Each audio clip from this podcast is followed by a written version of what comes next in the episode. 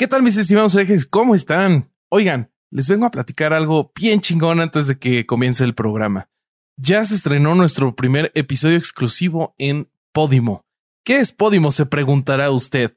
Miren, Podimo es una plataforma de podcasts y audiolibros que se alió con herejes para producir una mini temporada de nuestro show que está exclusiva en su plataforma. Van a ser seis episodios que usted no puede encontrar en otro lugar. Esto está perfecto para que si ya se terminaron todos los episodios de herejes y quieren un poquito más, los pueden encontrar en Podimo. y además les tenemos una sorpresa. Eh, les tenemos tres meses de Podimo por el precio de uno. Eh, si entran a nuestro link que es podimo.com diagonal latam diagonal herejes. Entonces, denle clic al link, está aquí abajo en la descripción. Suscríbanse y empiecen a escuchar nuestra nueva temporada. En el primer episodio hablamos sobre la legalización de las drogas y se puso muy divertido. Vayan a escuchar cómo Vasco fue a Bolivia y tomó coca. Y nada, eso es todo por el momento. Los dejo con el programa. Bye. Podcast se hace audio.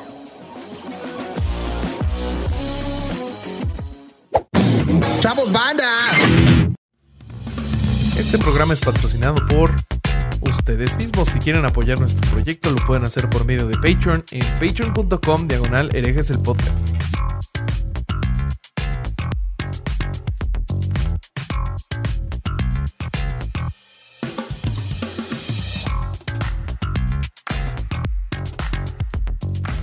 ¿Qué tal mis estimados herejes? Bienvenidos a Herejes, el podcast, un espacio para conocer y discutir tópicos históricos, científicos, filosóficos, de actualidad y cultura popular desde el pensamiento crítico y la evidencia disponible, intentando siempre encontrar el humor y el punto medio. ¿Cómo están amigos? Estoy Bien. muy con...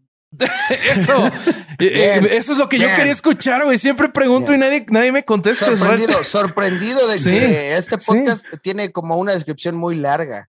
O Sí, sea, sí, como, ¿viste? ¿por qué no dices somos tres güeyes que hablamos y ya, no? El otro día así nos sugirieron una, una descripción. Somos un podcast de tres güeyes que se interrumpen y se ríen cuando el otro está hablando. Y sí, eso hacemos. Eh, sería Bueno, un poco podemos cambiarla. más honesta incluso, ¿no? O sea, Sí, sería, totalmente. güey. Sí, sería la verdad una manera. Sí, sí. Falsa publicidad lo que hacemos aquí. Ah, pero estoy bien, gracias por preguntar. ¿Y ustedes? Después Este- de haber de haber criticado lo primero que dijiste sobre tu podcast, a eso vine.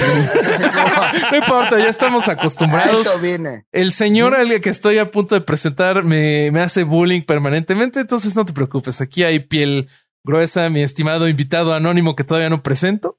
Este, que a eso vamos. Déjame primero presento a este, mis coanfitriones, hermanos y amigos. Alejandro El Vasco Vázquez Aspilicueta, ¿cómo estás? Eh, muy contento, creo que es la mejor presentación que hicimos en estos 75 episodios. Me encantó. Me encantó. El, la- el invitado misterioso anda de- filoso, me, me invitado, gusta. sí. Invitado misterioso para alguien analfabeto que no haya visto el título Claro. cuando eligió este episodio y que y Y ciego, que de nuevo ¿no? O vive sea, abajo de una piedra, ¿no? Porque no Sí, mames. exacto. claro. Además vive bajo una piedra y no sabe quién es. Eh, Sí, nada, sí. muy contento, Bobby. Un tema súper agradable, de gente muy interesante e inteligente. el que vamos a ver como la semana pasada. La semana pasada nos criticaron mucho por decir lo contrario de los terraplanistas, así que ahora voy a decir gente de la que vale ver su lado y su opinión. Sí, Este, sí, sí. Así que te dejo que presentes a, a nuestro otro eh, presentador. Claro, presentamos a las de espadas de esta baraja llamada Erex, el podcast de Alejandro el. Corsario Durán. ¿Cómo estás? ¿Qué pedo, mi querido Bobby? ¿Cómo estamos? Muy contento y con muchas ganas de presentar a nuestro invitado. Sí, sí, dale, dale, por favor. Les- ya no te voy a quitar más tu tiempo, güey. para que se termine este terrible misterio. Ah, eh, uno de los coanfitriones de La Hora Feliz, coanfitrión de Patrocínanos, anfitrión de Cojo de Noche, anfitrión de Yo no sé mucho de casi nada, el Cojo Feliz. ¿Cómo estás, amigo? Ay, hola, gracias. Eso. Todo muy bien. Gracias por la invitación. Qué gusto estar en este podcast. Este, qué gusto que sí les contesté el teléfono esta vez. Es- este, qué, qué gusto, qué gusto que ahora sí. Ahora sí me aparecía la cita a la que habíamos quedado y eh, es un honor estar aquí con ustedes. No te culpo para nada porque Durán, no sé, creo que aventó su teléfono al mar No y por eso se, se perdió la comunicación. Entonces, el cabrón con el que hablaba no me contesta. Sí, el güey, el güey que, con el que quedé ya no existe. Entonces Y de repente no- apareció otro pendejo y te mandó cojo, una liga de Zoom. Perdón, perdón, mi celular se ahogó en Tampico, güey. Y por Se eso ahogó. ya no te- se ahogó Sí. verga. Se- lo metí en una pinche maleta y se tiró el agua y se fue a la chingada, güey. Entonces, pues ya no, Él no tuvo ninguna responsabilidad, fue solo el mar de Sí, Tampico. Sí. no, Los de hecho no fue ni el mar, güey. Fue una Fueron botella de agua. Ah, eso es lo más feo, ¿eh? O sea, podrías ¿Qué cosa, Tampico? Sí, para empezar. no, pero invéntate una historia más divertida porque quedas muy mal. Sí, O sea, voy a tener quedas- que inventar una. No, no, no nos llevamos tanto, Ale, pero sí quedas un poco pendejazo. O Sí. sea, sí, sí A ver, ayúdame a inventar una, güey. A ver, Sí, o sea, ayúdame, mira, güey. Tampico tiene, tiene fama de que de los aliens, ¿no? Sí, Claro, sí, sí. sí. Podrías decir de que hay un, este, no sé, un cambio gravitacional Provocó que tu celular se cayera para arriba, ¿no? Ok. Ay. ¿Con qué se estrelló? Con una nube. Ah, Con una mira. nube Y ahí se mojó. mojó. Estaba llena de Ahí se agua. Se mojó. mojó. Ah. se mojó. Mm, ahí está. Y Ahí bueno, está. por eso, Güey. por eso ya no pudimos grabar la semana pasada, pero aquí estamos. Ok. Todos Aquí contentos. estamos, estamos. puntuales, sí, claro que sí. Este, no, qué, qué gusto tenerte por acá, mi estimado Cojo. Eh, me encantaría preguntarte por qué se te antojó platicar sobre esta especie de gente, eh, de subespecie de gente llamados los antivacunas. Cuéntanos, este. Ah, porque iba manejando y los temas que leí que me había mandado Ale, dije, pues este. O sea, Güey, Lo más chingón fue que me dijo, la neta no quiero una entrevista porque me van a preguntar lo mismo de siempre. güey". ya me cáncer, ya estoy hasta la verga de hablar de cáncer. Claro, güey. me estoy guardando, me estoy guardando para poder contar algo cuando vaya con Roberto Martínez, así que ya no tengo, Claro. no voy a, a dar ninguna entrevista más porque Ah, si no, ¿qué güey. me va a preguntar ese creativo. güey? Hasta, hasta creativo, creativo. no das entrevistas. Tengo, sí, tengo ya planeado qué decir cuando me diga sobre lo intrínseco de mi comentario, que uno le da el significado este, a, las- a lo que crees, el epistémico. Cuando me diga el, el significado epistémico de las cosas, güey, así. ¿Qué voy a contestar? Ya Entonces tienes la puedes tener. respuesta, ya la tienes. Sí, Lo ya, puedes ya, tener al lado también. Pueden estar Sí. los tres entonces. Ahí ya, ya estoy preparado para esos sujetos y entonces otra entrevista ya no aguanto. Tendría que ser construir co- sobre un tema y creo que Claro. los antivacunas es, es buen. Fíjate, a, a mí me gusta ser muy tibio en mis debates. O sea, sí, ese, ese sería mi debilidad porque yo siempre busco o siempre pienso que los dos tienen la razón, las dos partes. Eres más conciliador. Sí, sí, sí. Es que desde su realidad están convencidos de que sí hay algo positivo en ser antivacunas. Y eso es lo que, no sé si estoy spoileando el ritmo del No, no, no, debate. no, No, no, no, no, pero no hay tranquilo. debate, no es debate. No, no, no es debate para nada. No, no, no. Pues mira, o sea, lo que sostienen es, si no nos vacunamos, moriremos algunos, pero los que queden, eh, pues van a ser más fuertes. Creo que eso es lo que están diciendo. Hay Sí una sabe- parte que dice eso sí, exactamente. Sí, sí saben que se van a morir algunos o eso no lo saben. O sea, porque sí tendrían que saberlo. Es como, es un costo muy alto para fortalecer la especie. Muchos morirán. Es, Sí. es como, como el meme ese de que este, tal vez muchos mueran, pero es un riesgo que estoy dispuesto a Ah, tomar. claro, El claro. de Shrek, el de Shrek. Shrek. ¿no? Tal vez Sí, vos sabés algunos que- mueran. La semana pasada vino Ofelia, Ofelia Pastrana y, y está, era, el tema era terraplanismo. Pero en un momento se habló de los antivacunas y ella dijo algo que me pareció brillante, que dijo, los antivacunas no quieren que los vacunen porque dicen que no quieren participar en un experimento y no se dan cuenta de que al no vacunarse están siendo el grupo de control de las vacunas. Porque son... son- Sí, güey. me Qué pareció fuerte. maravilloso. Es increíble. De todos modos, Ellos son del el experimento. Sí, sí, no hay Claro. manera de salir del Y experimento. aparte formas parte del peor grupo del experimento. Claro, güey. O sea, vos del doble ciego sos al que no le tocó la vacuna por voluntad propia. O sea, no hay ni ciego ahí. Sí, Es sí, sí, espectacular. Sí, sí, sí. Creo, creo que lo, lo que está mal de los antivacunas es que no dicen, o sea, primero dicen, no me voy a inyectar nada que no sepa qué trae, pero no se meten a estudiar químico-farmacobiología. Sí, Entonces es como, solo no me voy a inyectar y ya, pero, pero pues tampoco tienen eh, como razón o, o saben qué es lo que sí tiene o lo que sí funciona. Sí, imagínate sí, con no. esa lógica no podrías comer en ningún restaurante si no viste que, cómo hicieron la comida. Pero, pero todas las, todas las, am, no sé, las teorías conspirativas, porque al final de cuentas es una teoría conspirativa, Sí, lo sí, sí, claro. antivacunas. O sea, lo que a mí me sorprende es que crean, crean que hay grupos de personas tan inmensos, tan poderosos que se pueden poner de acuerdo. Claro. Yo digo que en este mundo actual, ponerse de acuerdo tantas personas es imposible, no mames. O sea, ¿tú crees que Jeff Bezos se va a poner de acuerdo con López Obrador para ponerte una vacuna? O sea, No me sí- imagino esa conversación. Sí, sí, sí, de que, oigan, ya tenemos listo para controlar a sus mexicanos, ¿eh? O sea, no sé si, si eso pasa que Don Pfizer, Don Pfizer, este, le paga a todos los gobiernos y Don Moderna y todo.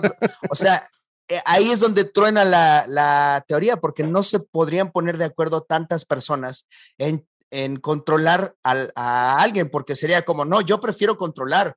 Yo sería el que yo solito trataría de sostener mi mentira y si tú, eh, el laboratorio opuesto, descubres que yo estoy controlando a la gente, pues lo vas a ventilar y ahora tus ventas se van a ir para arriba Sí. en lugar de las mías. Entonces es como, por pura competencia capitalista no podrían tener Sí. algo así. Es lo que yo siento. Pero es Sí, que sí. además hay otra cosa. Los grupos de poder nos cogen de frente y se nota y te casi que te lo dicen. No necesitan hacerlo. a Escupen en la escondidas. cara.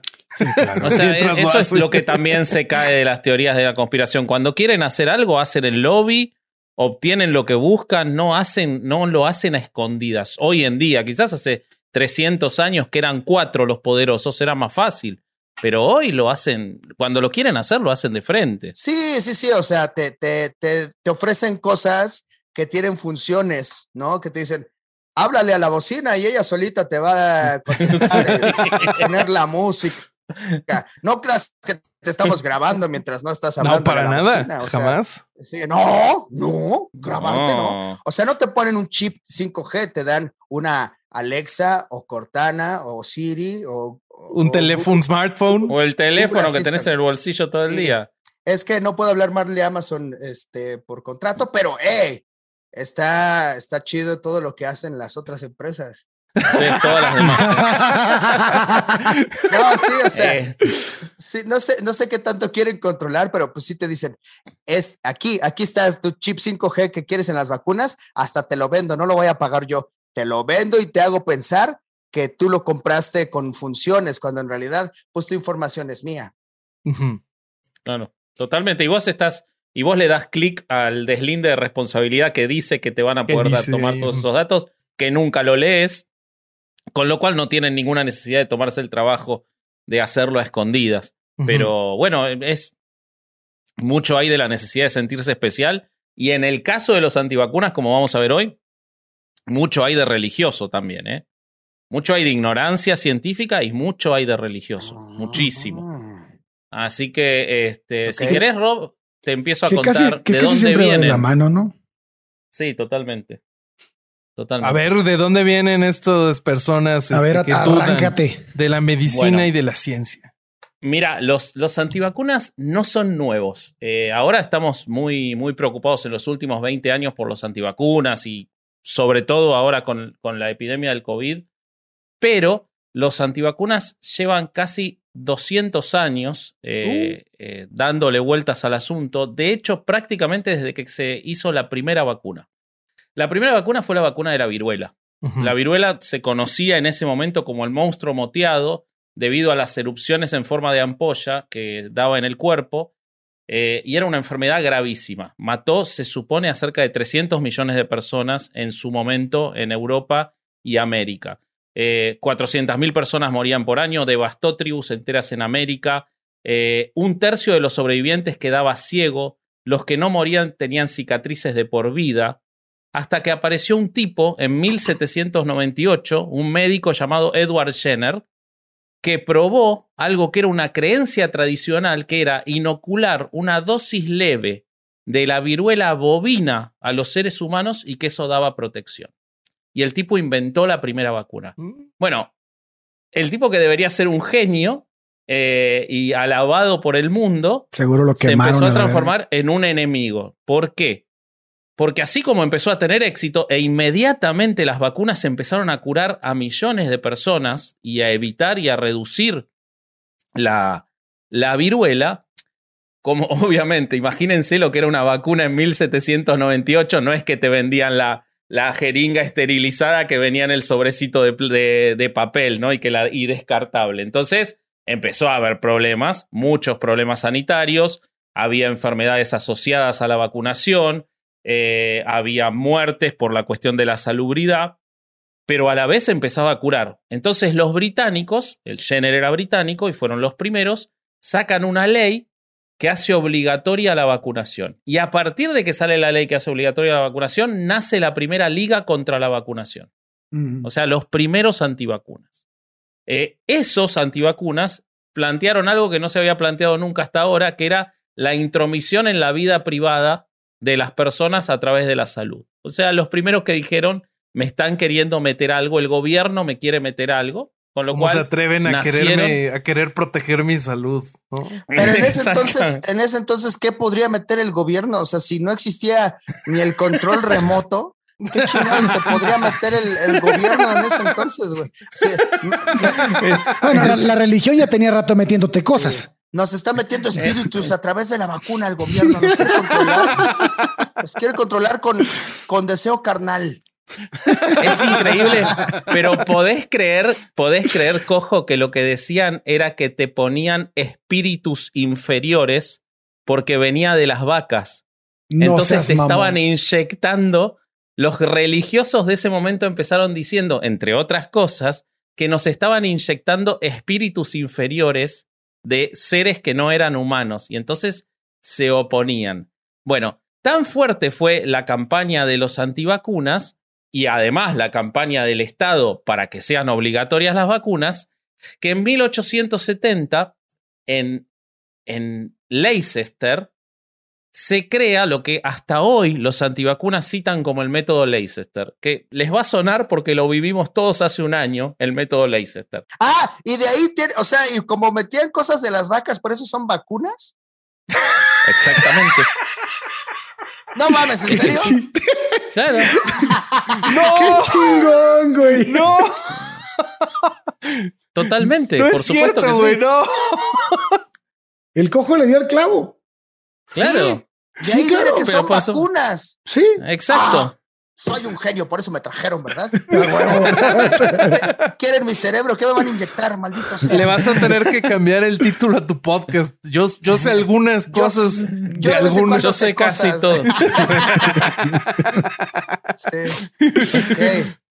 Bueno, les decía entonces que el método Leicester, que se cita hacia- hasta hoy, hubo una ciudad que en conjunto decidió que no se iba a vacunar, que iba a romper las, las leyes. Entonces, el médico forense de la ciudad empezó a obligar que ante el reporte de casos de viruela, la gente tenía que aislarse, se ponían en cuarentena y se quemaban todas las pertenencias de las personas si era toda la familia, o sea, en determinadas Ah. circunstancias. Pero lo que sí se hacía era aislar y poner en cuarentena. O sea, lo que todos vivimos hace un año o hasta hace poquito o vamos a vivir de vuelta, eh, es el método Leicester. Así Que, que en algunas partes de Latinoamérica también quemaron cuerpos de gente que murió por, por la COVID. Sí, sí, claro. Este, bueno, en parte de Latinoamérica pueden quemar gente que no está Sí, bueno, todavía en sí, cuerpo, sí, no sí. está Sí, vivo. sí, sí. Eh, A Bueno, las lechuzas también las entonces- matan.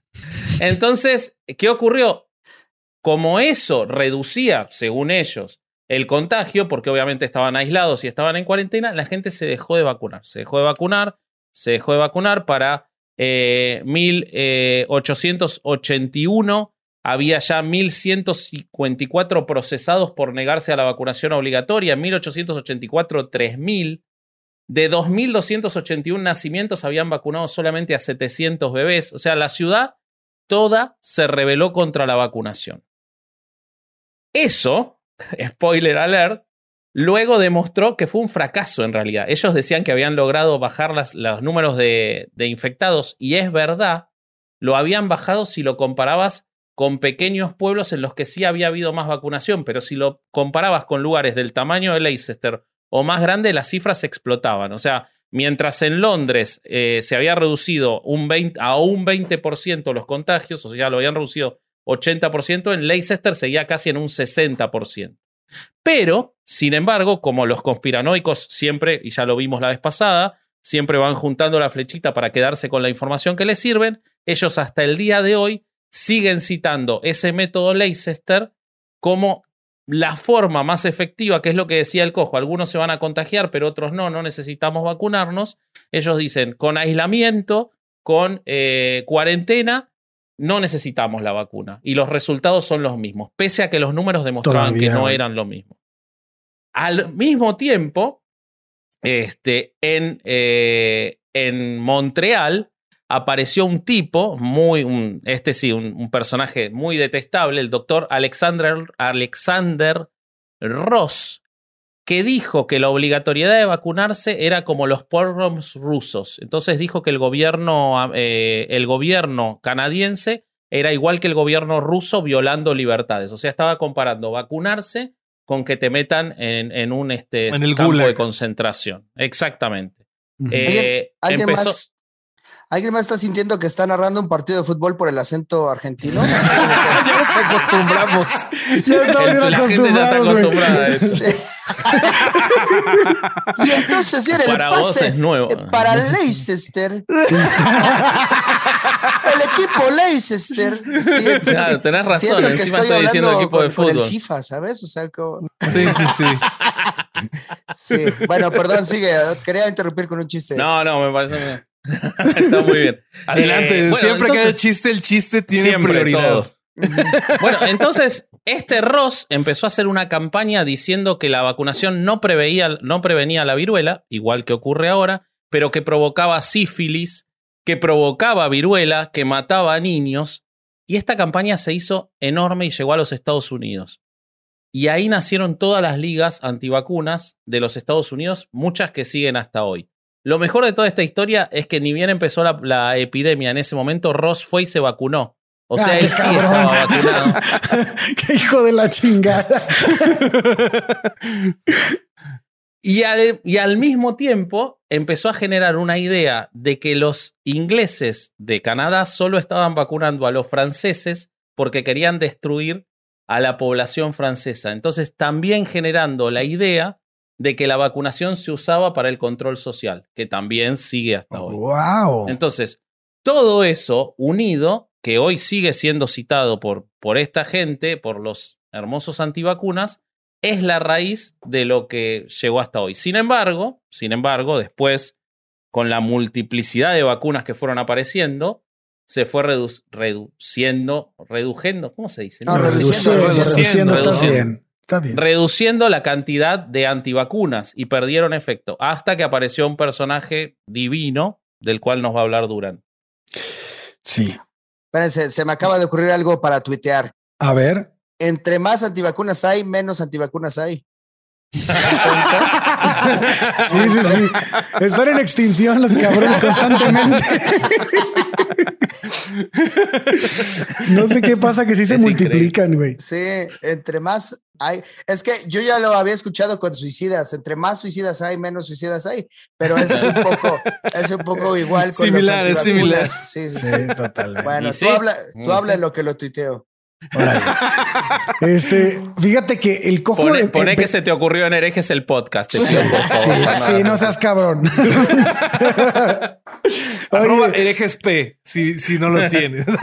Oye, fíjate que el cojo empezando el episodio dijo algo muy chingón que, que, que, este, que cuando estaba leyendo mi parte, este, se me ocurrió y este, y me dio mucho gusto que también lo, lo precisara, güey, que era este interés por las por la, por la gente que, que, apoya las teorías de conspiración, que este, que van como tomando ciertas, ciertas partes de la información sesgada para, y lo, lo dijiste tú también, Vasco, que, y para formar una idea con, al final que esté ya completa de, de su, de, de, de, lo que van a sostener, ¿no? Este, y lo que me pasa a mí con los temas como, como el de hoy es que me doy cuenta que la mayoría de las ideas que tienen estos cimientos que, que, que, se fortalecen en una teoría de conspiración, terminan afectando un chingo a la sociedad, güey. Porque bueno, tenemos a los terraplanistas que realmente no afectan tanto más que ellos mismos cuando se avientan en cohetes hechizos y para probar que la Tierra es plana y se matan. Pero, pero este, Historia real, historia Sí, sí, sí, real. historia real. Pero hay gente ah, en, en las antivacunas sí está de la chingada porque si no se vacunan, pues los demás sí la llevamos de perder los que nos vacunamos. ¿no? O sea, es- ese es un es- sí, sí tienen una consecuencia que nos afecta a todos. güey. Está, aquí por eso es delicado este tema. Y no sé si sepan, hay un tema todavía más cañón, no sé si vas a llegar a eso, pero eh, Vos dale, se, vos habla, dale. se habla actualmente de que existe un fortalecimiento colectivo de todas las bacterias, virus y Ah, este, sí.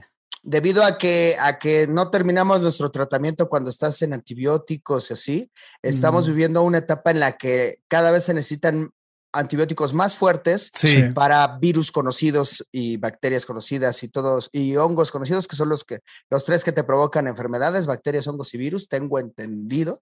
Entonces, cuando no te terminas tu inyección porque ya te sientes bien, cuando te dice el doctor, este, una cada 24 horas durante ocho días, pero tú en el día cuatro dices, ay, ya estoy bien. Pues esos, esos Es virus, el, el- el restante, el, el virus que alcanza a salir de tu cuerpo sale más fortalecido porque dice, ah, con que con esto me atacan, va, va, va, va. Entonces a la que sigue yo también estoy mejorándome contra ustedes. O sea, esto es una lucha que lleva años. La lucha entre microorganismos y organismos grandes lleva pues toda la No, existencia. y que nunca se va a acabar, ¿no? Es- Pues no, pues no, porque es- es todos una- estamos eh, trayendo la mejor versión del otro y estamos adaptándonos a, acorde a la ciencia, nos lo ha demostrado. Y estamos teniendo, pero ahorita particularmente, mucho más fuertes los microorganismos que, que invaden tu cuerpo.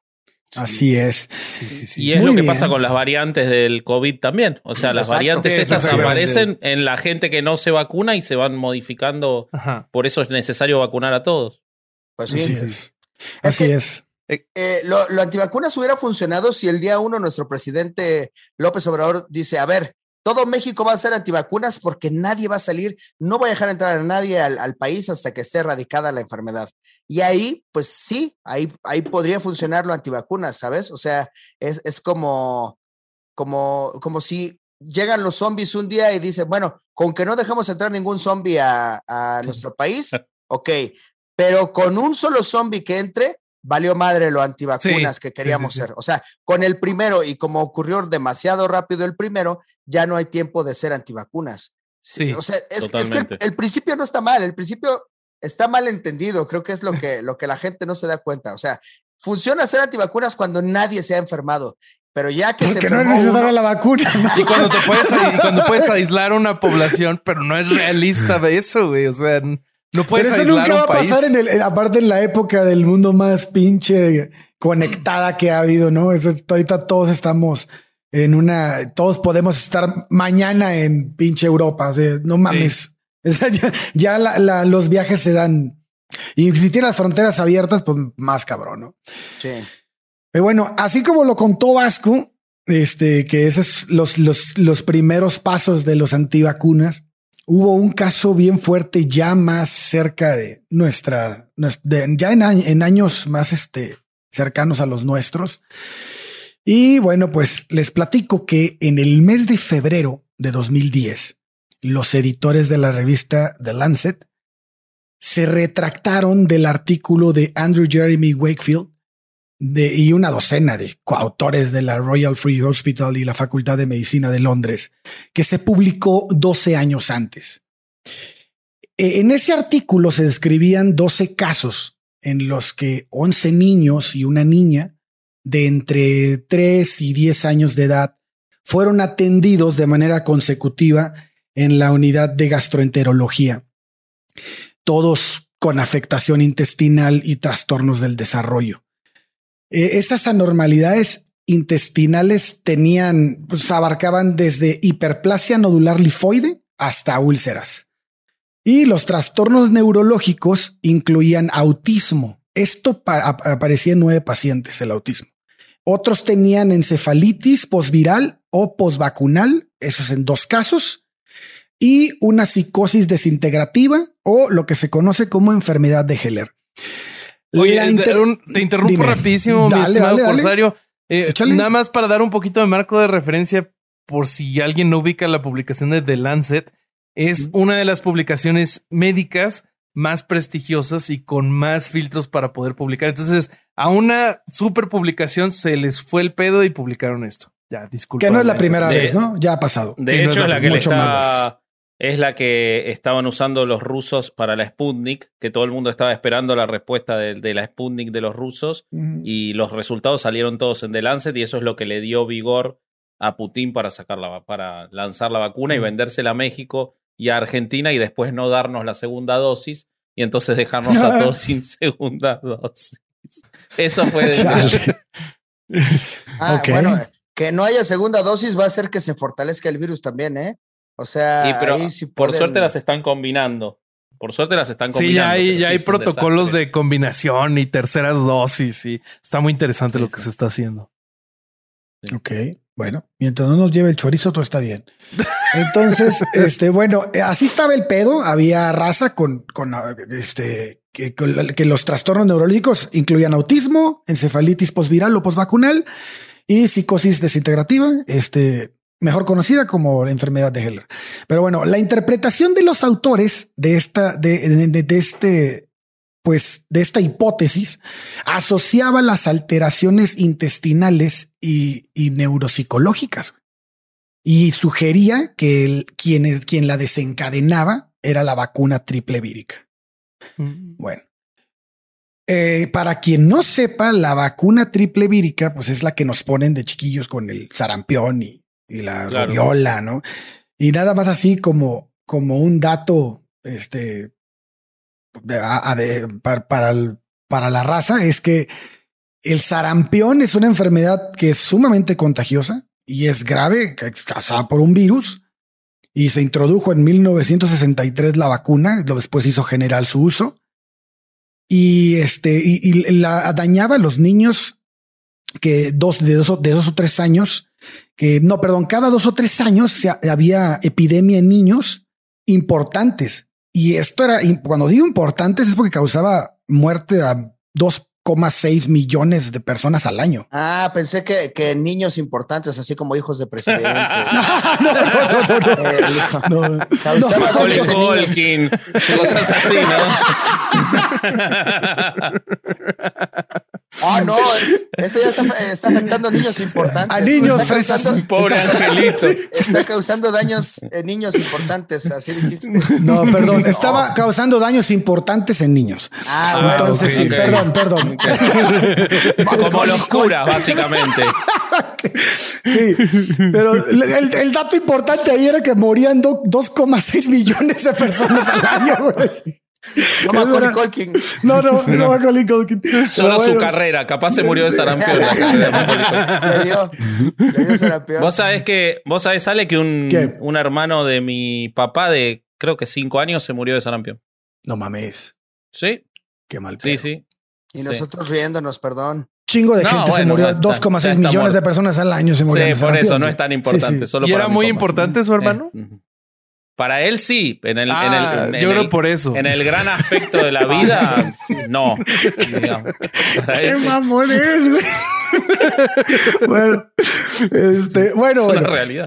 este, después publicado como informe preliminar, el artículo presentaba la hipótesis de que las alteraciones intestinales provocaban los trastornos neuropsiquiátricos. Y tal vez mediante, esto pasaba mediante un déficit funcional de vitamina B12, ¿no? Que era esencial para la génesis de la mielina. Pero bueno, un dato que destacaba era que ocho de esos casos tenían un antecedente de que habían sido vacunados. Y entonces ahí en el, en el, en el, este, en la columna esta donde hacen esta hipótesis, citaban dos publicaciones recientes, para ese entonces, que ponían bajo sospecha la vacuna triple vírica. Entonces, si bien los mismos autores consideraban estas implicaciones que eran, no eran precisas y que el artículo reconocía que se carecía de pruebas para tener una asociación entre el síndrome que describían y la vacuna, sí anunciaban que estaban en marcha estudios viro- virológicos para aclarar esa cuestión. Y también mencionaba que en un caso de que en caso de que hubiera una relación, pues la incidencia del autismo en Reino Unido debería haberse incrementado desde la introducción de la vacuna en 1988. Y este, en ese, en ese dato, pues salió una persona que se llama Lorna Wing, que dijo que había que, que, el, que el estudio realizado en 1996 no había podido probar ni descartar esa, esa hipótesis y por lo tanto como que dejaba ahí una ventanilla abierta, ¿no? De que podía ser, ¿no?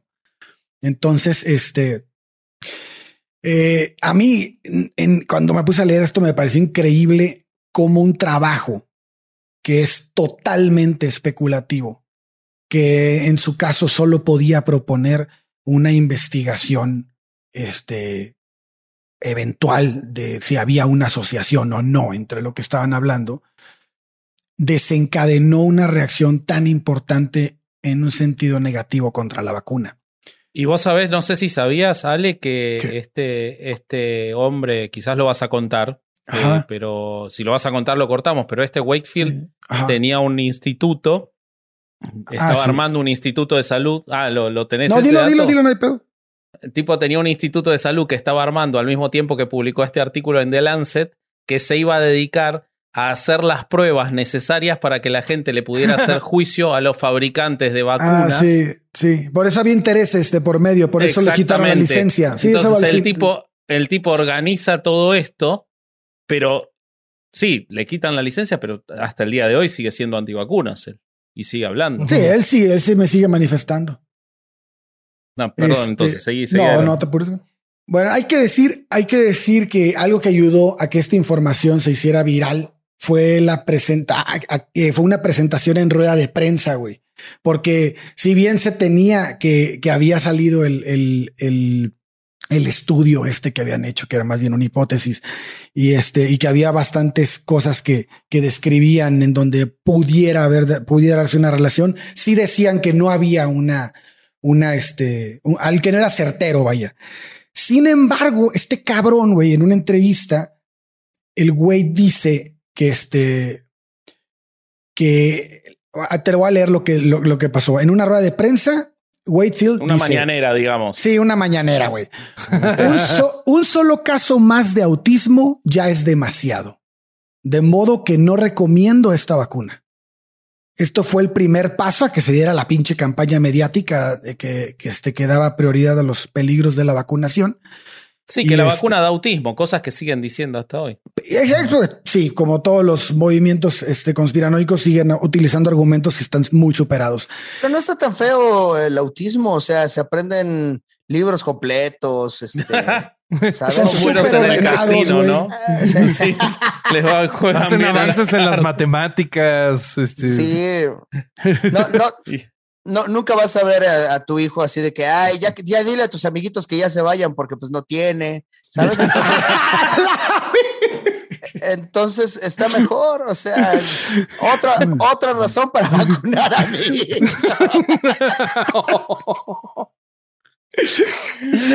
Güey, lo, más cabrón es que todo eso, güey, todo, eso que se dijo en la en la en Yo estoy pensando en, cómo nos van a putear por esto. Me, sí, sí, sí, Güey, no será la primera vez, güey.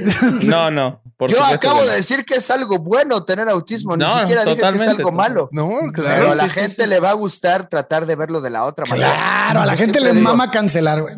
Van a malinterpretar lo de no tener ningún amigo, que es muy difícil malinterpretarlo, pero seguro lo llevan como algo negativo.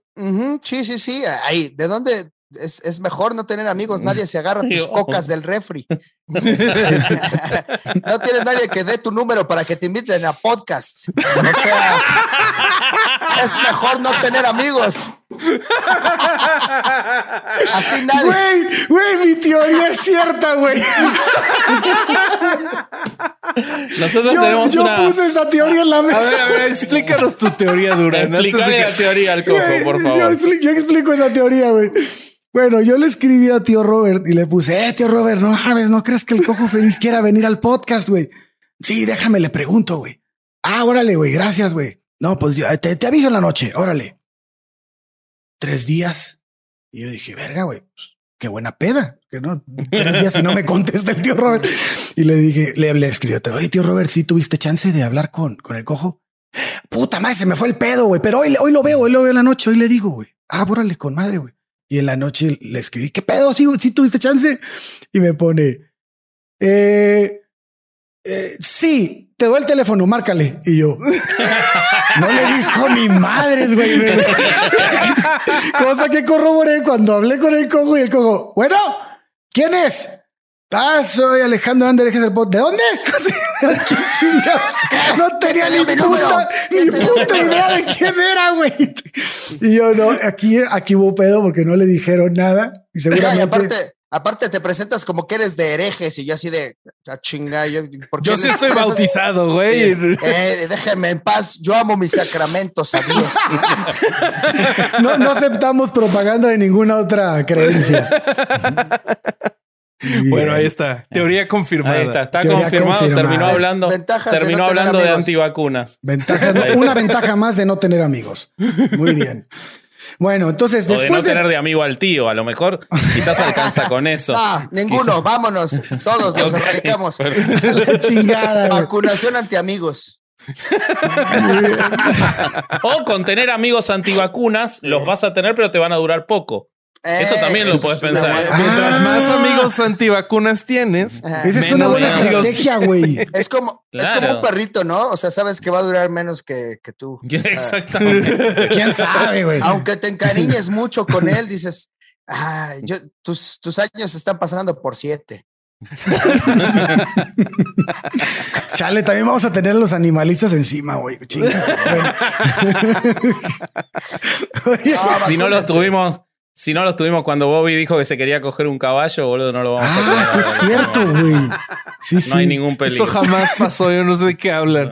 Bobby. Hubo memes. Hubo memes, sí. Sí, hubo memes. Sí, después hubo te Vasco pasamos con los cabeza memes. de caballo. Entonces, después de que hicieron este pinche estudio, eh, después de que salió publicado en Lancet este, pues esta hipótesis, este, pareciera que, que, que no había otro, otra postura o alguna postura en contra en ese, en, en este, que de la que se pudiera agarrar la gente para no creer o para tener con qué, este, una idea contraria a, lo que estaban recibiendo. Pero en la misma revista de Lancet, este, no importó que justo en ese mismo número de revista se incluyó un comentario de Shani de Stefano de los Centers of Diseases and Control de Atlanta y varias advertencias acerca de las consecuencias negativas esperables si se descendía la vacunación, así como la declaración de un comité de 30, de 30 expertos reunidos por The Chief Medical Officer diciendo que no existe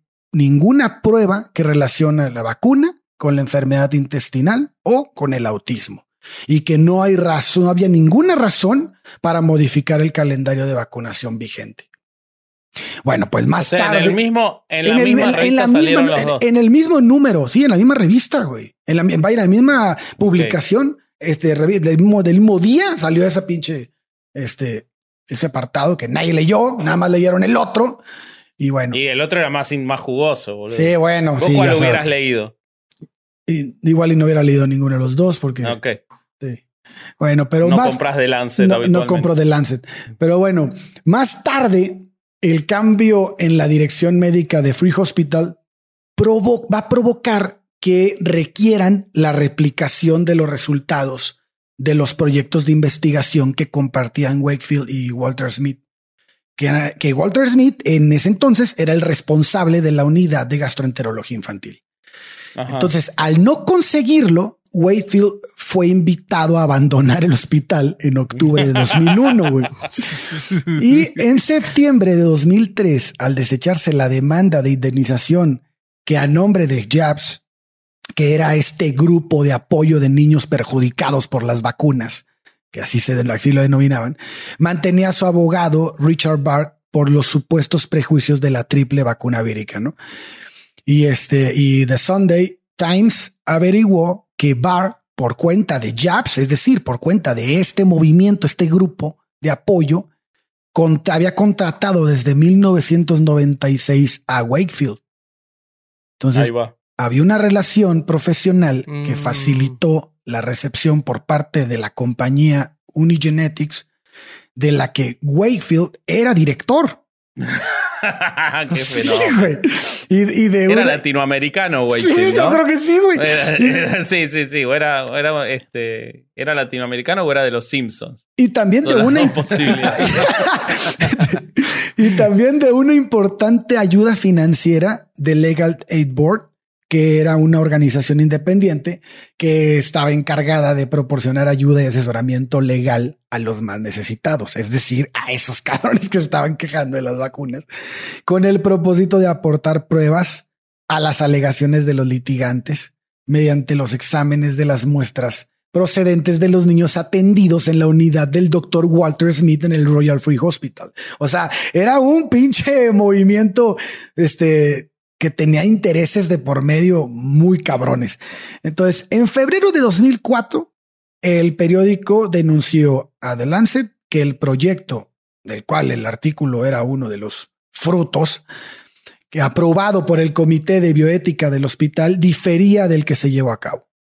Entonces, que no se trataba ¿no? de una serie consecutiva de casos, sino de que al menos siete de los niños atendidos procedían de familias litigantes para obtener la indemnización de los laboratorios fabricantes de la vacuna.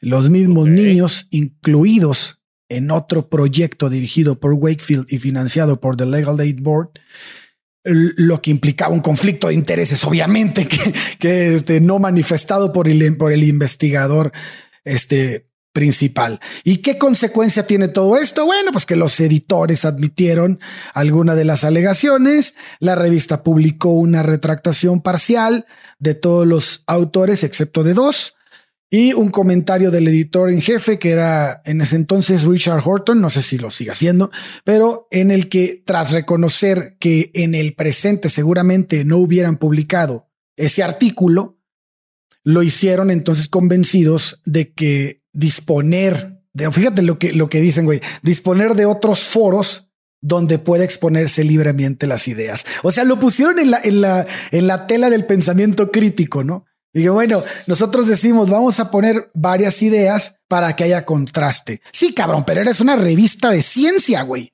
Sí, donde no, tienes que subirte algo con pruebas. además ¿no? el problema, el problema de ese tipo de cosas, que es lo que pasa en todos estos casos, que es lo que también pasa en los medios, mucho más en un medio que se supone especializado, es que después las retractaciones no le importan a nadie. O sea, a- Sí. el- el- en The Lancet salió que las vacunas daban autismo en 12 casos, ya está. Para la gente, para el que quiere creer en eso, las vacunas dan autismo y no importa lo que le digas, porque un día salió un artículo y entonces, como son conspiranoides, ellos creen que el artículo sí era verdad y que la retractación es parte de estas manos ocultas que quieren manipularlos a todos y que obligan a la retractación para que no se sepa la verdad. Eh, entonces ahí incurren en otra paradoja conspiranoica, porque ellos eh, creen que la conspiración real es el eh, como que el vacunarte para controlarte y no se dan cuenta que eh, algunos antivacunas usaron lo antivacunas para ganar una, una indemnización de las empresas, ¿no? Entonces es como que, ¿por qué, ¿por qué ellos te preguntan, ¿por qué te vacunas? ¿Ya preguntaste bien? Y es, ¿por qué tú no te vacunas? Ya viste, ya viste que en realidad hay gente malintencionada que solo quería una indemnización y tú estás aquí arriesgando la vida de tus hijos porque Totalmente. 12, 12 abogados se querían quedar con lana de eh, los laboratorios. Entonces, eh, pues pregúntate todo. Yo sí soy fan de preguntarse, pero preguntarse desde un punto de vista totalmente imparcial, en el que te preguntes por qué esto o por qué esto, pero ecuánime. Se los juro que si yo tuviera la más mínima duda de que las vacunas me están controlando, pues sí, sí diría como, oigan, no hay que vacunarnos, pero pues suena muy difícil de creer, es, es poco probable, o que te, te controlan a través del agua que, que dan en la llave y así. O sea, no sé si ya hayan escuchado todo eso. Mi papá Y es- eso. y es que es- yo sé que es bien difícil creer en la medicina porque, eh, eh, pues sí, obviamente las empresas eh, farmacéuticas viven de que tú estés enfermo. Yo sé que es exactamente eso, pero es como si, como si dijeras, güey, las funerarias están matando a los motociclistas en las carreteras porque quieren vender un chingo de ataúdes. Están poniendo grasa en la, están poniendo grasa ahí en, en las vueltas para que uno vaya y se mate y vender un chingo de ataúdes. Entonces, o sea, van, van a salir dos o tres de este episodio creyendo eso, güey. Sí, así, así de un momento, ya se dieron cuenta que las empresas funerarias no cierran, les está yendo bien, ¿no? Oye, sí, nunca ha quebrado un negocio de funerarias. Nunca he visto, nunca he visto que una funeraria diga nos fue Nunca mal. cierran. No. Nunca cierran. Un momento, ya voy a empezar a dudar de las funerarias. No, pero, pero por ejemplo, eh, yo estoy vivo gracias a la medicina. Yo tuve Por cáncer supuesto. y de no ser por eh, la medicina Ah, vos moderna. tuviste por- cáncer, cojo. Tuve, ¿Por qué no tuve. hablamos de eso un poco? Ah, ¿No deberíamos. gustaría que te entrevistáramos sobre eso? Ven a Nos sin hubieras dicho, por ahí hubiéramos empezado. y sinceramente, yo dudo mucho que ahí en mi vida en Chimalhuacán, ¿no? Que yo estaba ahí comiendo mis tortillas y mi leche de la Conazupo y una empresa farmacéutica estaba como provocándome el cáncer para después venderle la quimioterapia al Instituto Mexicano del Seguro Social, ¿sabes? Entonces es muy difícil creer que eso pueda pasar o que tenga alguna correlación una cosa con la otra. De que existen los adelantos medicinales, existen. Eh, y ya nada más ver cómo te enferma una empresa, pues ahí también. Yo sí soy anti tomarse pastillas por lo que sea, eso sí. Sí, yo Claro. Eso sí, o sea, no me voy a tomar una pastilla hasta que realmente la necesite. Si no, solo estoy siendo este como eh, débil de cuerpo y ay, ay, pobrecito de mí. Eso sí, pero ya cuando se trata de un virus mundial, ¿no? Cuando se trata de estar bien a nombre de todo el mundo, pues ahí sí ya dices, no, sí, esto sí me lo voy a poner. No, y sobre todo indicado por un médico. Hay cuánta gente hay que dice me voy a enchochar para que este que si no duermo me consigo medicina sin receta, que si cualquier cosa y ya se automedican. No se automediquen, amigos. Es terrible. Los antivacunas mejor deberían ser antiautomedicación. Eso sí sería un Ah, eso, movimiento eso será importante. muy bueno. Sería un Sí. movimiento importante que dijeran, ¿saben qué? El, eh, que el paracetamol sea solo con receta, a ver qué hace la gente y pues ahí sí se pondrían más fuertes, se desvelarían menos, no habría tantos crudos ahí al, este, tomándose una aspirina, un paracetamol. Entonces ahí, ahí sí estaría O, chido, o pues. Lo que pasa es más que- la peda. Lo que pasa es que como a ellos lo que les gusta es estar en contra del sistema, si hicieran eso todo el mundo les daría la razón porque es muy razonable, entonces no les resultaría atractivo. Mm, Sí, Porque no lo que quieren es estar en un grupo especial. Hay algo de lo que vos decís que el otro día lo leí, me pareció buenísimo, que es los, conspiranoic, los conspiranoicos te dicen desconfía de todo, menos de mi teoría de la conspiración. En esa tenés que confiar. De mi teoría de la conspiración no desconfíes, porque esa es la verdad. Pero de todo lo demás desconfía, ¿no? Entonces están cayendo permanentemente en esa falacia, que es lo que pasa con esto. Creyeron en The Lancet cuando The Lancet publicó que podía dar autismo. Ahora, cuando, cuando publicó la contradicción, la retractación, ya ahí era, era este, parte de la conspiración. O sea, la misma revista cambiaba de acuerdo lo- al interés que ellos ya tenían, que era desconfiar de eso, ¿no? Y que lo llenan con lo que les conviene. Pero lo Eso es lo- interesante, lo interesante es que la gente que se trae estas ideas, incluso yo no veo, o sea, está de la chingada que lo haya que se haya publicado en The Lancet, pero al mismo tiempo del, el artículo no dice que sea así. O sea, solo da una hipótesis de que algo que pudiera pasar. Entonces dices, güey, ¿cómo puede ser que después se vinieron chingos de estudios, cabrón? En donde demostraron, ahora sí, científicamente, que no provocaba autismo y hay un putero, güey. Y esos nadie los lee, güey. Y esos, y, esos artículos sí tienen evidencia disponible, sí tienen toda la evidencia disponible. Y lo que dice el cojo tiene razón. hay que, hay que cuestionar todo, hay que, hay, que armarla de pedo, pero hay que apegarse a, a las evidencias disponibles. güey. O sea, si tienes dos casos en los que hay que tomar una postura y una tiene evidencia y esa evidencia es fuerte y la otra no, pues cabrón. O sea, no hay, no hay, no hay mucho para dónde, para dónde hacerte. Más que tu terquedad de querer estar así, que de saber algo que la gente no sabe, ¿no? Esa, esa idea eterna que ya hemos hablado. Te eh, y te voy a decir algo que al, al final el es, lo más interesante es que en este estudio, ya cuando, ya cuando se da que corren a Wakefield y que, que, haga, que, a, que a Walter Smith también lo sacan, uno de los niños empezó, admitió que, que este, que, que la institución, que, que, el- que no tenía autismo, güey. Un niño de seis años de la familia admitió que el niño no tenía autismo. Y así salieron y solo hubo un niño en todos los, que además era una prueba súper chiquita con 12 niños, pero uno solo parecía que tenía autismo. Los otros ni siquiera se comprobó. Entonces, O sea, había uno que simulaba a los seis años autismo. No, bueno, la familia porque quería la lana, güey. Ah, no el niño, güey. pensé No que- seas mamón, Pensé que estábamos No hablando de nuevo de Macaulay Culkin, boludo, porque entonces era para que le den. Michael. Jackson estaba metido Claro. ahí. Ah, no. No, estaba metido en Macaulay Culkin, Michael Ah, eso Jackson. sí claro, sí, eso es otra cosa. Eso sí Eso es otra sucedió. historia. Eso sí. Eso es Eso sí puede ser. Sí, sí, sí, eso sí. Aquí te tengo tu Eh. vacuna, le dijo. Aquí está tu vacuna. Aquí está tu vacuna. Bueno, ahora sí, ya perdón, eso era Bobby. Y este, si quieres, ahora sí, vamos a ver qué pedo con las cosas religiosas Sí, que sí, trae sí, Vasco, güey. O las traes tú. No, ¿Quién no, ese, No. los- Las trae Vasco. Venga. ¿Qué hace Bobby en este podcast? No mucho, ¿no?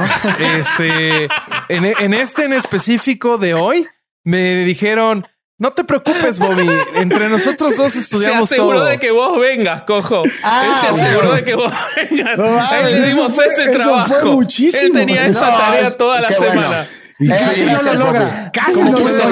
El, el trabajo se logró. Aquí está mi estimado cojo. Gracias por no, no defraudarme y no hacerme quedar mal. No, a la orden, Bobby. Gracias. Ya cumpliste. Ya cumpliste hoy.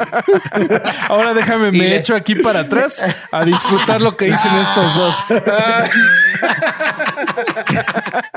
Y leyó la introducción larguísima y va a leer la Ah, salida. sí. Ah, bueno, Dale, si haces. Si haces, si haces. no sí, lo gustó, único pero- que dijo y se lo pedorrió el cojo. Sí, perdóname. No mames. Lo bueno de esto es que hubo hoy uno que dijo que, que por qué no lo dejábamos de, de, este, de molestar a Bobby alguna vez en el podcast. Y viene el cojo Jamás y lo molesta pasar. a él. Es como que- Pero mira, Perdónenme, y perdónenme. sin saberlo. No, no, te el lo otro día- agradecemos. el Te otro lo día agradecemos Rufi porque me nos diste defendió. descanso, descanso de molestarlo a nosotros. Ru- Rufi te defendió cuando, güey. El otro día Rufinelli. dije una pendejada y Rufi no se burló de mí, güey, y, y estuvo bien bonito. Y bueno, no, es más bonito lo otro, me parece. Yo prefiero al cojo. Sí. Que te moleste. Este, ¿puedo, ¿puedo contar la- las este, motivaciones religiosas, por favor? Que parece Adelante, Te, venga, te- venga, te venga. doy permiso, ese es mi trabajo hoy. Adelante, Vasco. Ay, bueno. Bueno, Vámonos al otro lado del estudio. Yo soy moderador. de- Muy bien dicho, Ale. Vamos con Bobby. Eh, digo, vamos con Vasco. Vamos con Vasco, perdón. Muy bien dicho, Ale. Vamos con Vasco. deben haber escuchado todos alguna vez que el- muchos antivacunas dicen que para hacerse las vacunas se usan fetos producto de abortos. ¿Nunca lo oyeron? Eso sí. Ah, sí, sí, sí, es, de una de las eh. razones que permanentemente dicen. Bueno, eso es absolutamente falso. Hay una conexión muy remota hacia eso, que es que hace muchos años algunas vacunas se probaron y desarrollaron con tejido fetal de abortos. Pero eso fue en un momento determinado. No es que para hacer las vacunas, no es que en las vacunas nos meten pedacitos de aborto, una piernita, un bracito, no. Eso no pasa. Hace muchos años se probó. Sin embargo, sin embargo, muchas iglesias evangélicas, principalmente de Estados Unidos, esgrimen esta razón para oponerse a la vacunación y para hacer, en particular en la del COVID-19, para hablar en el púlpito diciéndole a la gente que no se vacune. Incluso tuvo que salir el Vaticano, que por una vez hizo algo bueno, a decir que había que vacunarse y que no tenía nada que ver y que las motivaciones positivas respecto de la humanidad eran mucho más importantes que cualquier especulación respecto de eh, posibles abortos. Incluso algunos pastores evangelistas que están a favor de la vacunación dijeron, si estamos en contra del aborto porque hay que proteger las vidas desde el origen, ¿cómo vamos a estar en contra de la vacunación que protegen las vidas que ya están acá? Eh, y además no los podemos coger. No, eso no lo dije. Ah, Entonces, eh, Creo que eso no. Creo que eso no, lo han de haber no, dicho. no, lo, lo pensaron. Se te lo fue, pensaron. se te fue, se te fue. Eh, pero, eh, pero sin embargo, las, eh, la, el, el antivacuna entre los evangélicos blancos en los Estados Unidos es altísimo. Se calcula que hay al menos 8 millones de personas en los Estados Unidos que se niegan a vacunarse por razones religiosas vinculadas con lo que esgrimen los pastores evangélicos dentro de las comunidades blancas. Eh, además de eso, hay una fuerte corriente entre los eh, pastores evangélicos que están diciendo que la única vacuna que se necesita es la sangre de Jesús. y que dar la Eucaristía, exactamente, y que dar la Eucaristía es suficiente para prevenir el COVID-19. A la eh, mierda, güey. cerca del 45% de los evangélicos blancos, como les decía, indicaron que no se van a vacunar contra el COVID, lo cual lo hace el grupo demográfico más grande en contra de la vacunación en los Estados Unidos. Eh, en los Estados Unidos en este momento es tan grave la cuestión de la no vacunación que ya antes de la pandemia del COVID-19 la Organización Mundial de la Salud había declarado eh, a los antivacunas como una de las 10 principales amenazas para la salud mundial. Em, ¿Qué más? ¿Qué más tengo para contarles de estos personajes maravillosos? No seas mamón, güey. Adelante. Güey, ¿qué pido con eso, güey? Estados Unidos. Eh, eh, ¿Qué? No, no, no, decide, decide, sí. Que se me hace que Estados Unidos es de las pocas potencias mundiales o sea, a ese nivel que tienen que, que tiene tanta gente creyente, ¿no? O sea, países de primer mundo con gente tan creyente. No, bueno, pues los, los japoneses también son muy católicos, ¿no? O algo así. Tengo entendido que creen como ah, en, ¿no? Bueno, ¿son católicos los japoneses? Sí, no, sí creen en Dios. Ah, bueno, sí, sí, en Dios, sí, yo creo que sí. Oye, pero aún así, sí, sí se reportaba que, o sea, que Estados Unidos, antes de que las vacunas llegaran aquí a México y a los otros países de Latinoamérica, que eh, estaban rogándole a la gente así de vacúnese, ya están aquí las vacunas. ¿Sabe cuántos pinches mexicanos están esperando la vacuna y al punto de que ellos ya estaban vacunando morros adolescentes cuando nosotros apenas íbamos a empezar por las personas adultas mayores. Entonces, eh, el, primer mundo les permitió el acceso eh, a la premier de vacunas. Hay mucha gente que es anti probar cosas en animales, ¿no? Ya ven que hay un movimiento importante ah, también claro, de, no de no experimentar con animales, pero lo que no ven es que pues los ratones tienen la premier de, de las medicinas, ¿sabes? O sea, Tal vez ya no audiencia de prueba. sí, sí pega. Ya no, hay SIDA en ratones, tal vez, y, ellos, ellos ya lo tienen. O sea, ellos, a ellos les llega antes que a nosotros, güey. Ellos son los primeros beneficiados. Tienen razón. que los ratones están cogiendo sin condón, los ratones. Sí, los ratones ya no usan condón. No, los ratones ya, ya. Ya, no se hacen papá Nicolau los ratones, ellos ya. Nada. Ya. Pero gane el lado positivo a las cosas siempre, güey. el problema que yo le veo a eso es que tienen la premier de las de las eh, de las remedios, pero también de las enfermedades, porque en general se las inyectan. Sí, le meten el SIDA y después le curan Son unas cosas por otras, Vasco, Vasco. A ver, es eso, niño autista, ¿qué quieres? O sea, habrá ratón ¿qué autista. Quieres? ¿Qué quieres? O sea, se prueban ratones y luego los curamos, güey. Así se hace. bueno, muy bueno, muy bueno. Oye, ¿creen que me cancelen por todo lo que he dicho hoy? No, ¿sí? Yo creo que a nosotros. Yo creo que vos vas a seguir adelante porque vas a esgrimir que ni sabías que existía herejes el podcast. El problema lo vamos a tener nosotros. Sí. Pero nos, no, pero yo, he dicho cosas. Miren, las personas neuroatípicas, que es como se le llama a las personas que pertenecen al espectro autista, merecen todo mi respeto y son personas muy chidas y no las define su enfermedad.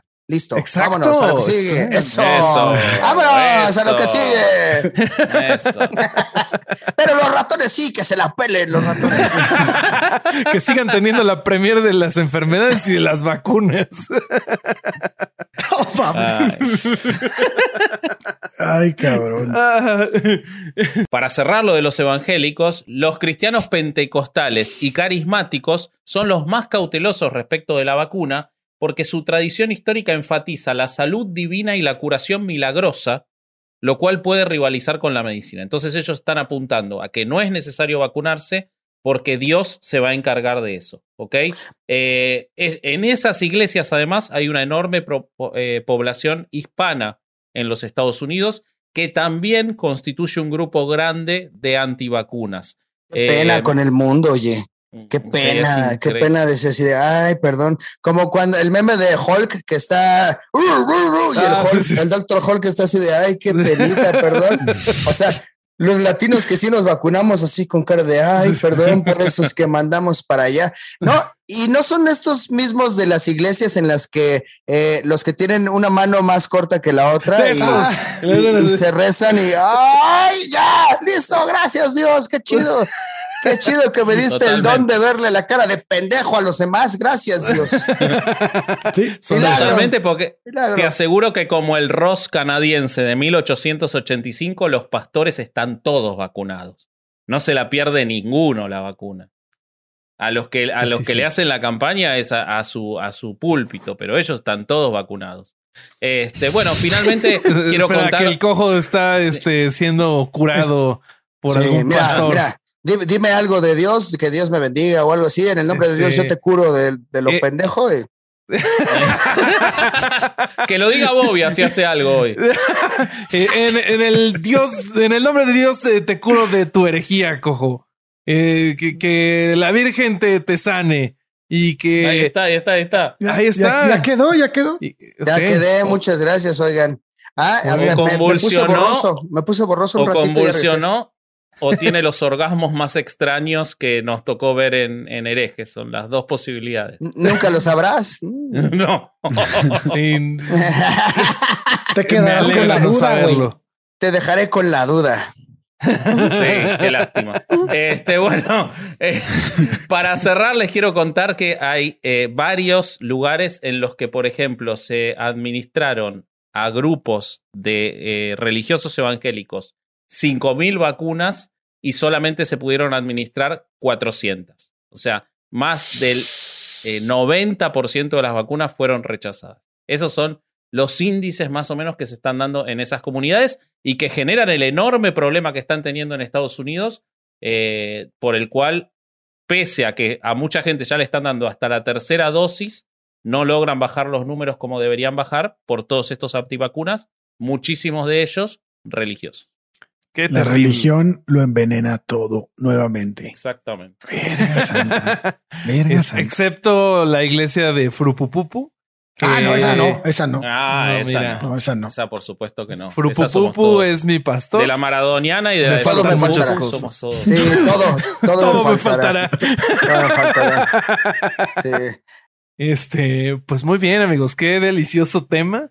Eh, me encantó, grandes aportes. Les agradezco, eh, como es mi trabajo, eh, por habernos iluminado. gracias por las risas, cojo. Y, y, yo me relajé mucho. ¿Alguna conclusión que nos quieran compartir? Aviéntate la conclusión, hijo de la chinga. No, güey, no me hagan trabajar.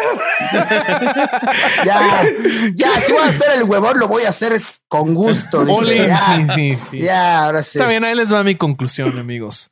Eh, porque en realidad sí leí algo y es eh, seguramente lo, pueden encontrar en, eh, fácilmente googleando que hay muchísimas enfermedades que han sido casi erradicadas por, las vacunas, como la polio, por ejemplo, eh, como la rubiola, me parece, y bueno, más.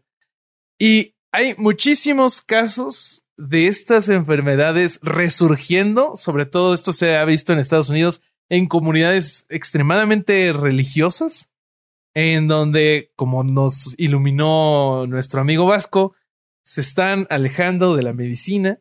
Y el problema es que no solo se termina ahí, sino que, y no solo se va a morir esa comunidad aislada, sino que eso nos causa un problema a todos. Y pues esto cae en nosotros como comunidad, cae en el sistema educativo, eh, la responsabilidad de quitarles lo idiota a estas personas y hacer que se vacunen. Entonces, eh, hagan, patria, eduquen en antivacunas, por favor. Y este, y pues sí, y ya, no, no tengo más, más que decir. Muy bien, Bobby. Muy bien, muy bien. Eh, cojo, Eh, ¿con eso cumplí mi cuota de trabajo? Perfectísimo, con eso Gracias. es.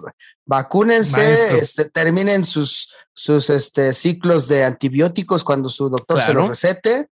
Este, no se automediquen, no hagan que los, la- los virus y las bacterias sean más poderosos y crean en lo que ustedes quieran. Eh, si son autistas, no es nada malo. Si alguien viene a cancelarme porque me burlé de ese tema, tal vez tú eres el que está mal porque estás pensando que está mal ser autista y que los tienes que defender. Toma eso, te cancelé antes de que me cancelaras. Mm, ¿Cómo ves? ¿Cómo ves, cabrón? Muy bien, muy bien. Ay, no, y yo, yo quiero agregar que la información de que las vacunas sirven está disponible a un clic. Es muy fácil encontrarla.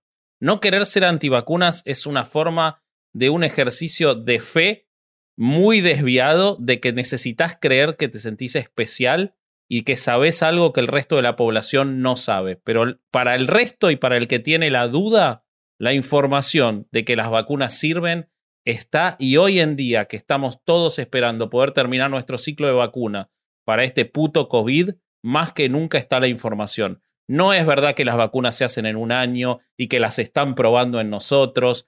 Los procesos existen, son estrictos y se cumplen y las vacunas son seguras. Entonces, salvo para ustedes que lo quieren creer como una forma religiosa, para el resto que tiene la duda, la información está. Búsquenla porque está y las vacunas sirven. No es un objeto de duda eso. Muy bien, muy bien. Bueno, Bobby, di lo tuyo. Eh, no, no, no. Antes de, ¿No? de despedirnos, eh, mi estimado Cojo, si alguien Ah, vive abajo de una piedra, ¿cómo te pueden encontrar en redes sociales? ¿Algún proyecto del que nos quieras contar? Además de tus múltiples podcasts, eh, shows, este, ¿qué nos quieres contar? Con eso, con eso, con que encuentren algo de mi contenido que les satisfaga. Eh, si les gusta el humor más eh, como hecho a mano en el momento, incluso el más transgresor, escuchen la hora feliz todos los martes. Si les gusta lo más, este, como el contenido similar a herejes, yo creo que sería, yo no sé mucho de casi nada, en el que Tremendo programa. alguien experto me explica las cosas a mí. Eh, la, la ideología de ese programa es que eh, siento que muchos contenidos de aprendizaje eh, como que pendejean demasiado al escucha o al consumidor, ¿sabes? Como que entras siempre con una con un desdén de que Sí. yo sé mucho y tú eres pendejo y por eso te estoy enseñando. Entonces, yo me rifo por la gente y hago las preguntas más pendejas que se me puedan ocurrir. Este, ah, pues algunas interesantes, obviamente, pero trato de que sea para que lo entienda cualquier persona y se pone bueno, está interesante, está, Está rico muy bueno. Está y, y tuvimos incluso a una chica que tiene discapacidad auditiva, ese solo salió en YouTube y es, es impresionante lo que puedes aprender porque, porque uno pensaría que eh, las personas sordas no podrían hablar, pero resulta que sí. Mm, Y eso estuvo muy cañón. Entonces, entre varias cosas, ahí está Cojo de Noche, que también es muy, muy como family friendly. Ahí hacemos Sí, entrevista, monólogo, resumen semanal de las noticias, chido. Y ahí lo que quieran, patrocínanos también fuertecito, pero rico. Entonces, lo que gusten, estoy a sus órdenes, stories, tweets, Facebook, lo que sea, ahí elijan qué les gusta de mi contenido, yo estaré agradecido de tenerlos. Excelente. Todas Muy las bien. ligas al contenido de El Cojo Feliz van a estar aquí en la descripción. Entonces búsquelo, búsquelo porque se lo está perdiendo si es que no lo ha visto. Y si no queda nada más que agregar, amigos, este fue otro domingo de no ir a misa y escuchar herejes, el podcast. Vámonos. Ahí va. Venga. Adiós. Satanás o asesino, asesino. couldn't give a fuck sometimes. We just sit back and laugh at life. Floating far and wide away from harder times. I'm wide awake. I'm looking out to see the art of life is right in front of me. Inside this smiling face, I Hey guys, it is Ryan. I'm not sure if you know this about me, but I'm a bit of a fun fanatic when I can. I like to work, but I like fun too. It's a thing. And now the truth is out there. I can tell you about my favorite place to have fun Chumba Casino. They have hundreds of social casino style games to choose from, with new games released each week. You can play for free anytime, anywhere. And each day brings a new chance to collect daily bonuses. So join me in the fun. Sign up now at chumbacasino.com. No purchase necessary. Group. Void prohibited by law. See terms and conditions. 18 plus. ¿Estás listo para convertir tus mejores ideas en un negocio en línea exitoso? Te presentamos Shopify. Tal vez no lo sabías, pero nuestro podcast More Than Mamis es un negocio y lo empezamos por supuesto para desahogarnos y hablar sobre la maternidad, no para convertirnos en expertas de ventas y del e-commerce. Así que sí, necesitábamos ayuda para vender nuestro merch y poner en marcha nuestra tienda. ¿Y cómo suena con Shopify?